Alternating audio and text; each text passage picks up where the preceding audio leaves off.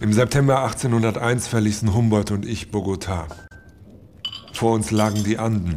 Unser nächstes Ziel war. Quito. Sie, Senor Darwin, Quito. Und ich zweifelte immer mehr, ob ich am richtigen Platz war. In Quito? Nicht in Quito, an Humboldts Seite. Kennen Sie den Antisana und den Guagua Pichincha? Zwei Vulkane. Und sehr aktiv, soviel ich weiß. Ich musste Humboldt an einem Seil in die Krater hinablassen.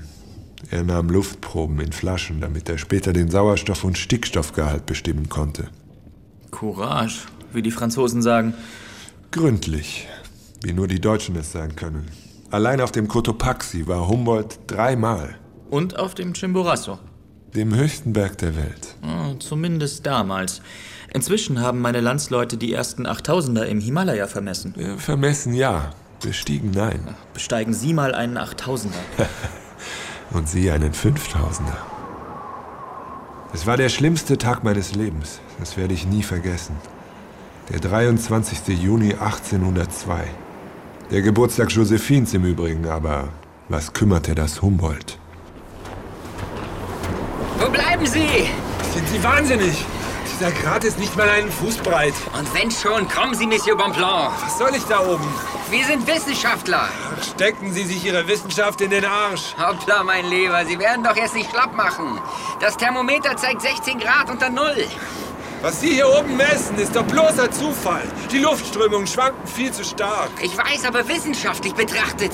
Wissenschaftlich betrachtet müssten wir 3000 Meter den Berg hinabsteigen und trigonomische Messungen auf der Hochebene durchführen. Ja, aber vielleicht finden wir hier noch ein paar Pflanzen und Tiere. Wir standen im ewigen Schnee, 5000 Meter über dem Meer. Die Hände aufgerissen, die Stiefel zerfetzt, Zahnfleisch, Lippen und Augen bluteten.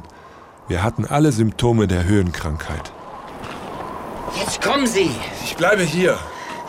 Sie wollen auf dem Berg bleiben? Mir wird die Luft zu dünn. Schauen Sie. Der Gipfel. Plötzlich riss der Nebel auf. Der Gipfel schien zum Greifen nah und de facto, er war wunderschön.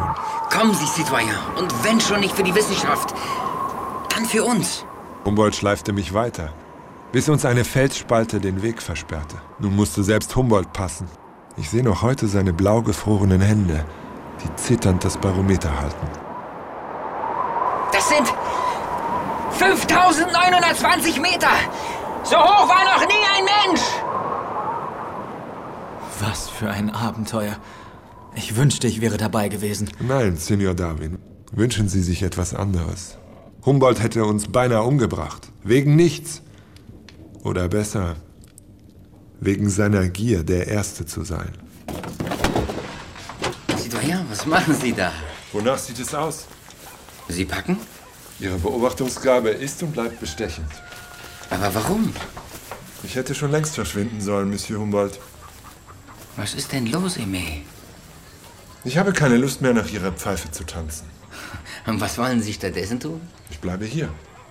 Hier in Quito oder irgendwo anders in Spanisch-Amerika.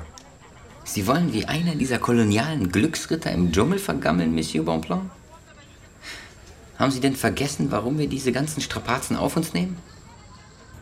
Denken Sie wirklich, es ginge mir nur um den schnöden Ruhm? Ist Ihnen klar, dass diese Expedition die bedeutendste des ganzen 19. Jahrhunderts sein wird? Dieses Abenteuer, liebster Aimé, ist größer als Sie und ich. Wir müssen nach Paris. Es ist unsere Aufgabe. Die Welt erwartet es von uns. Von Ihnen, Monsieur Humboldt, nicht von mir. Niemand wird sich für meine Studien interessieren, außer ein paar Botaniker vielleicht, deren Namen genauso unbekannt sind wie meine. Niemand wird je schreiben, dass ich auf dem Chimborazo war. Doch. Ich, wenn Sie bei mir bleiben. Eme, wir sind Freunde. Ich kann nicht mehr, Alexandra. Doch, Sie können. Zusammen mit mir. Werfen Sie jetzt nicht hin, so kurz vor dem Ziel.